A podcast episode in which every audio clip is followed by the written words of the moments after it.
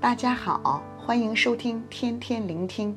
今日要读的经文是《路加福音》三章一到二十节，题目是施洗约翰的工作。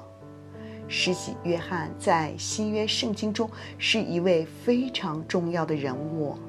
首先，让我们来了解一下施洗约翰是谁。经文第四节。施洗约翰就是那位被先知以赛亚预言在旷野呼喊的人，他呼吁人要悔改，离开罪，转向神，接受敬礼，以实际的行动证明悔改的心。他的使命是预备主的道，修直他的路。施洗约翰成为主耶稣基督的先锋。他的工作是在主耶稣出现之前宣告悔改的信息，预备人心，迎接救恩。施洗约翰过着简朴的生活，居住在旷野，在约旦河实行敬礼。施洗约翰的工作绝不容易，他吸引了许多的人前来听他的教训，勇敢地指出了他们的罪。有人谦卑地接受，有人却因为骄傲或者固执而拒绝。在履行使命的过程中，他的身份更加受到了猜疑。然而，他却坚定不移地回应着神的呼召，毫不退缩地传讲着真理，不受外界压力所影响，因为他清楚地知道自己的召命是来自神的。今日的经文带给我们两个重要的提醒。第一个提醒是要结出果子来，与悔改的心相称。在第八节中，施洗约翰提醒我们要结出果子来，与悔改的心相称。真正的悔改是会带来生命的改变，悔改的生命啊，就是新的生命。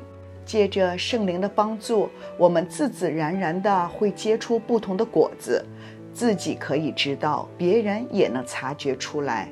正如加拉太书的五章二十二到二十三节所提到的，圣灵所结的果子就是仁爱、喜乐、和平、忍耐、恩慈、良善、信实、温柔、节制。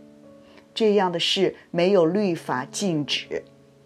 求主帮助我们时刻检视自己的生命是否结出的果子与悔改的心相称。